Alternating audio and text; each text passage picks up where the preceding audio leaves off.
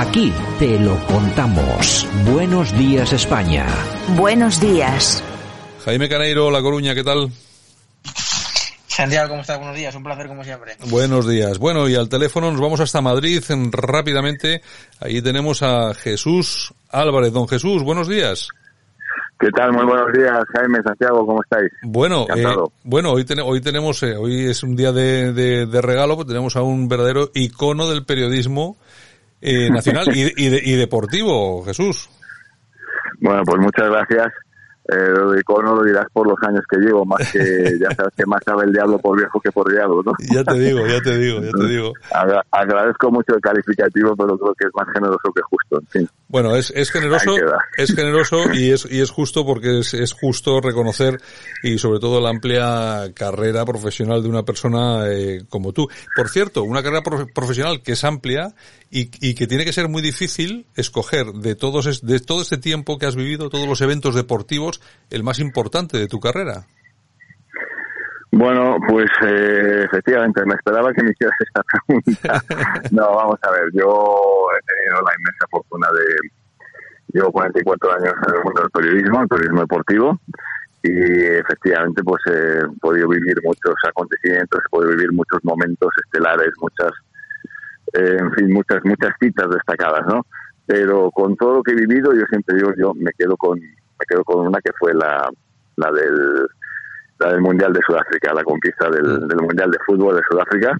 Tuve la, el privilegio de estar allí y la verdad es que sin, sin temor a equivocarme puedo decir que es lo más, lo más, eh, bueno, no sé si lo más importante, pero era lo que más deseaba de mi carrera deportiva era que España ganara un Mundial de Fútbol.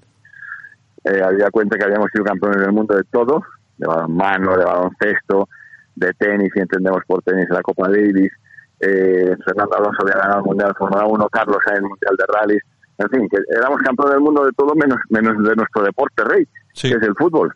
y, y, bueno, y en julio del 2010, en el Soccer City de Johannesburgo, tuve la oportunidad de vivir ese momento. Bueno, Jesús, que tú sabías que yo te iba a preguntar esto y yo sabía que me ibas a decir lo de la selección, ¿eh? bueno, no lo sé, no lo sé, pero me imagino... Eh, mira, también me preguntó una vez una cosa que, que me hizo gracia escucharme la respuesta que me salió inminente, ¿no? Que fue que que qué me quedaba por vivir, que no sé si era bueno, bueno, bueno. otra que me ibas a hacer. no, no, no. Eh, no, bueno, pues, pues me preguntaron en cierta ocasión que qué es lo que después de haber vivido todo y después de haber pasado por todo, que, que qué me quedaba por hacer en el mundo del turismo. He dicho, pues mira, me queda todo.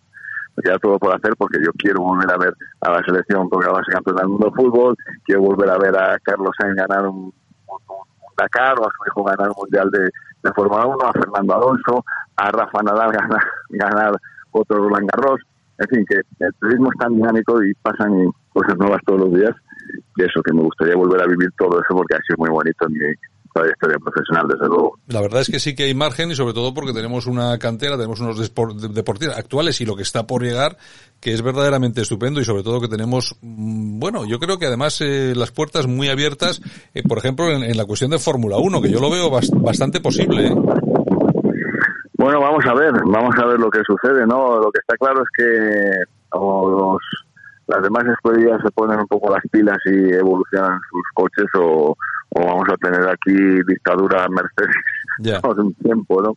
Porque están intratables, ¿no? Bottas y, Hamilton están intratables. Pero bueno, yo confío que Ferrari, pues con su tradición deportiva y tal, pues que le prepare un coche adecuado a Carlos Sainz o que o que Renault haga lo propio con Fernando Alonso, ¿no? Y que tengamos ahí oportunidades de volver a volver a sentir la pasión y por lo menos la, la emoción de que de que unos españolitos pueden pueden ganar un, no, no, no, no ya una carrera, sino que pueden ganar otra vez un mundial.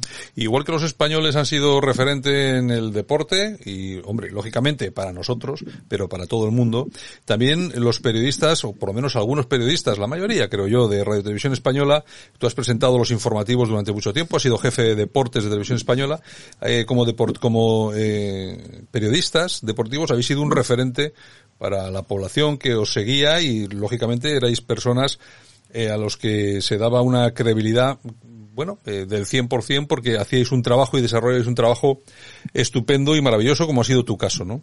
Que siempre has sido un, un, periodista de referencia. Eh, la cuestión es otra totalmente diferente. ¿Qué ha cambiado en los últimos tiempos en televisión española? Tú eh, no estás, estás en primera línea, pero no en esa primera línea en la que estabas. ¿Qué ha cambiado y sobre todo, eh, vamos a decirlo así, qué ha ido a peor? Bueno, han cambiado los tiempos, eh, sinceramente. O sea, yo no culpabilizo a nadie de nada, pero yo creo que, que bueno, pues que, los tiempos han cambiado, la información ya no se hace como se hacía, todo evoluciona, no sé si para mejor o para peor, pero indudablemente pues eh, las situaciones cambian, las personas cambian, hay que hay que renovar estructuras, hay que hacer la información de otra manera, pues, eh, pues como se hace ahora, o sea, ahora no lo mismo que hace unos años no entenderíamos que a ver un telediario no estuvieras a las 3 o a las 9 de la noche sentado delante del televisor, pues ahora resulta que, que se puede ver desde a, la hora que quieras porque siempre hay televisión a la carta que te puede ofrecer eh, la, programación que, que, te has perdido, que no has podido, que no has querido ver en el momento que se emitía, ¿no? Entonces todo esto cambia y todo esto pues eh, conlleva una serie de, de, de, pues eso, de caras de caras que cambian, de caras nuevas, unas, eh, unas están, otras se van, eh, los puestos, como yo siempre digo, no son vitalicios. Y bueno, pues también entiendo que, que una empresa como Radio Televisión también tiene que mirar por su futuro y tiene que, tener otros planteamientos y tiene que, tener otras miras. Y a lo mejor dentro de esas miras, pues, pues está incluida la de, la de renovar la renovar las caras, renovar la imagen de la cadena. Sí. Eso es un poco lo que lo que ha pasado en estos momentos. Eh, Jaime Caneiro, eh, ¿tienes alguna pregunta para Jesús Álvarez? Sí, Jesús, ¿cómo estás? Buenos días. Eh, un placer, como siempre. Encantado de, tenerte aquí en nuestra, en nuestra radio. Mira, eh, actualmente vivimos una situación complicada, una situación pandémica que, por desgracia, pues ha llevado a miles de familias por delante y que ha afectado a muchísimos sectores, entre ellos, por supuesto, el, el tema deportivo. Y, obviamente, el deporte es un sector que, siendo 100% objetivos, pues genera muchísima riqueza y, y genera muchísima demanda y que ahí están los periodistas, ¿no? que están siempre en primera línea y codo con codo con el mundo del deporte. Eh, ¿Cómo os ha afectado a los periodistas esta situación, Jesús? Pues mira, Jaime, nos ha afectado como supongo que a la mayoría de la, de la población. Es decir, nosotros pues eh, estamos un poco como en la retaguardia en estos momentos porque pues pues bueno eh, los, los, los, partidos ahora las competiciones se juegan a puerta cerrada no hay público en los, en los estadios eh, en los que hay o en los que pueda haber algo pues hay unas distancias considerables y, y bueno también se pierde un poco ese, ese contacto directo con, con, el espectáculo deportivo que se está en el campo y transmitirlo desde el campo no eh, no es lo mismo transmitir un, un partido con las gradas llenas que hacerlo con las gradas vacías y teniéndote que, bueno, pues que, pues eso, sacar, sacar fuerza, sacar imaginación, sacar emoción de donde a lo mejor no la hay, ¿no? Porque no sientes ese calor del público. Pero bueno, es lo que nos ha tocado en estos momentos. Por desgracia, estamos todos viviendo una situación complicada y vamos a ver si, si solo queda en eso, ¿no? En haber pasado una situación complicada y esto no va más. Pero por las características y por las últimas noticias que se están produciendo, pues parece que la situación no, no va a cambiar mucho mucho más, o por lo menos de una manera, de una manera clara y contundente. Así es que tendremos que seguir eh, viendo esos estadios vacíos, tenemos que seguir imaginándonos la información y tendremos que seguir contando lo que sucede, pero sin el fragor del, del público, ¿no? Hombre, el fútbol no es lo mismo sin el fútbol. Bueno, el fútbol ni ningún deporte es lo mismo. Y, y hablando de fútbol, la, la, gran polémica de las últimas fechas, ¿no? Rubiales va a seguir siendo presidente de la Federación Española de Fútbol hasta el 2024. Ha habido ahí una guerra, no sé si medio solapada, medio encubierta. Bueno, ¿cuál es tu, cuál es tu análisis de este, de esta jugada? Bueno, pues mi análisis de la jugada es que Rubiales eh, arrasado porque porque se ha presentado solo, que ha habido no ha habido no ha habido ningún contingente, pero de todas formas ha tenido una votación, me parece que han sido de, pues no sé, ahora mismo no, no sé la cifra exacta, pero me parece que de 90 votos pues ha tenido 80 a favor y 10 y 10 abstenciones, o sea que quiere decir que, que el mundo del fútbol le apoya, ¿no? Eh, si te refieres a que hubo una, se habló de la candidatura de Iker Casillas, que en un principio se iba a presentar, después pues, se ve que eso pesó las posibilidades y sopesó también su situación personal, etcétera, etcétera y, y, al final decidió no presentarse, pero claro, ha sido por, por aclamación porque Rubiales no ha tenido rivales y ahí ha quedado constatado. ¿no? O sea, no, ninguno, ningún miembro de la Asamblea le ha dado voto en contra, con lo cual quiere decir que, que el fútbol le apoya, ¿no? Otra cosa es que esté de acuerdo no de acuerdo con su gestión de puertas para afuera, pero el mundo del fútbol, por lo que se ha visto en esa votación, le apoya, contundentemente.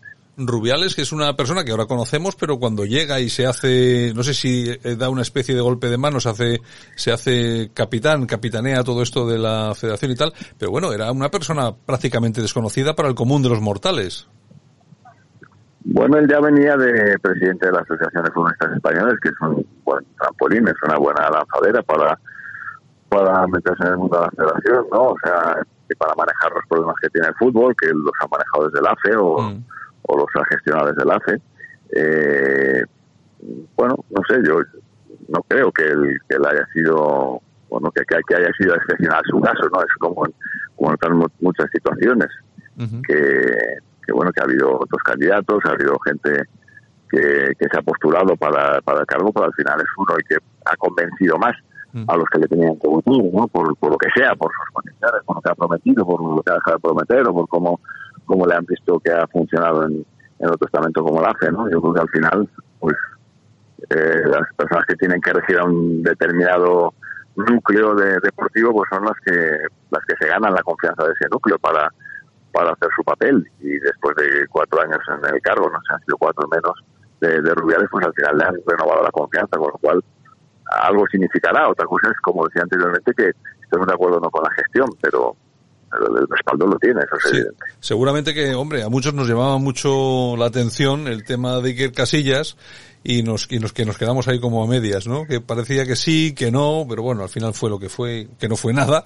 En fin, es lo que, es lo que es. Bueno, eh, Jaime, que venga, que no vamos a, no vamos a entretener mucho más a, Jesús. Última, última pregunta. Bueno. Bueno, última pregunta. Eh, vamos a ver, yo soy de dos equipos, Jesús. El mejor equipo del mundo, que es el Real de Madrid, y luego del equipo que, que juega contra el Barcelona. Entonces, eh, caso Leo Messi, ¿consideras que fue paripé o realidad lo que ha pasado con Messi?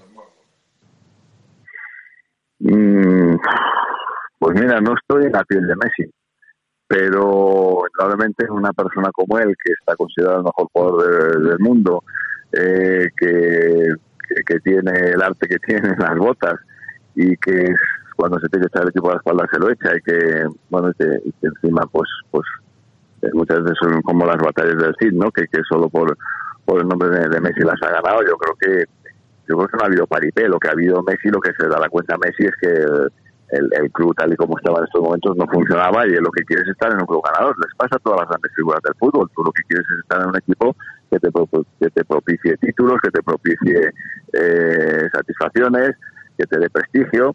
Entonces, claro, el, Barça este año se ha perdido la liga, hecho a un entrenador, hecho a otro, eh, no pasó de, en, la, en la Champions, pues también cayó de, aquella manera, ¿no? Con esa goleada del Valle. Yo al final lo que tú valoras y lo que tú pretendes es que eh, este, eh, el equipo esté en consonancia con tu, con tu valía y realmente estar, estar en consonancia con la valía de de Leo Messi pues es complicado, es difícil, tiene que ser un, club grande y tiene que estar bien armonizado con, con los jugadores y con las ideas muy claras. ¿no? Entonces yo creo que lo de Messi fue un arrebato en principio, yo creo que él realmente se quería ir del club, eh, lo que pasa es que tenía una cláusula que, que, le ha impedido le ha impedido marcharse, pero yo creo que él tenía claro que se quería ir a un equipo ganador, o por lo menos, ¿sabes lo que pasa? Cuando llevas muchos años en la misma empresa y cuando ya has conseguido todo, pues también necesitas nuevos alicientes. Mira, los americanos decían que no se debe estar más de más de cuatro o cinco años en el, mismo empresa, en el mismo puesto o en la misma empresa, mm. porque al final te terminas acomodando y te terminas dejando llevar un poco por la dinámica y lo que necesitas, pues, pues eso es otro otra serie de otra serie de alicientes. A lo mejor el aliciente que tenía Messi, pues es volver a ganar cosas, pero pero con otro tipo distinto del Barça, donde ya lo había ganado todo. Mm. Esa es, mi, teoría. Bueno, claro, y efectivamente una segunda lectura que es muy importante y es que el Barça, hombre, tampoco es que esté en su mejor momento. Vamos a, también hay que ser, hay que ser claro, ¿eh? No, no, es, evidente. ya te he dicho antes que perdió la Liga, la eliminado de la Champions de aquella manera. Han echado dos entrenadores y, bueno, pues, eh, pues no sé, está todo un poco manga por hombro, pero yo creo que los grandes clubes al final se terminan recuperando de esas situaciones porque porque bueno, pues porque terminan, porque tienen unas canteras fabulosas, porque tienen solvencia económica para, para contratar y para fichar a excelentes jugadores. Y yo creo que al final, pues el puzzle se recompone y el equipo vuelve vuelve por donde solía, ¿no? Entonces, yo creo que es un poco lo que lo que va a suceder en el Barça, y más quedándose Messi como, como se ha quedado. Que al principio, bueno, pues puedes decir cómo se va a quedar un jugador que ya ha dicho que se quiere ir. Pero bueno, si te arropan con las suficientes garantías y tú te sientes satisfecho en el club donde has estado, pues, yo no sé si son 14 años los que lleva Messi en el Barça, pues al final dices, bueno, pues vamos a darle otra oportunidad más. El año que viene, que queda libre, porque ya no tiene, ya le, vence el contrato, ya no tendrá la cláusula de rescisión y todas esas cosas, pues a lo mejor decide marcharse a otro sitio o a lo mejor continuar en el Barça, vete a saber, imagínate que el Barça el año que viene gana Liga, gana Copa, gana Champions, ¿a dónde te vas a ir? Si, es donde mejor vas a estar, ¿no? Claro, es donde, mejor estoy, efectivamente. Bueno, pues nada, no te molestamos más, Jesús Álvarez. Un, un abrazo muy fuerte, gracias por haber atendido los micrófonos de Radio Cadena. Un verdadero placer haber charlado contigo. Bueno, pues mucho gusto, encantado de, de haber estado con vosotros y nada, suerte y éxitos en vuestra programación deportiva. Venga, un abrazo muy fuerte. Un abrazo, un abrazo. Escuchas Buenos Días España. Aquí no nos callamos.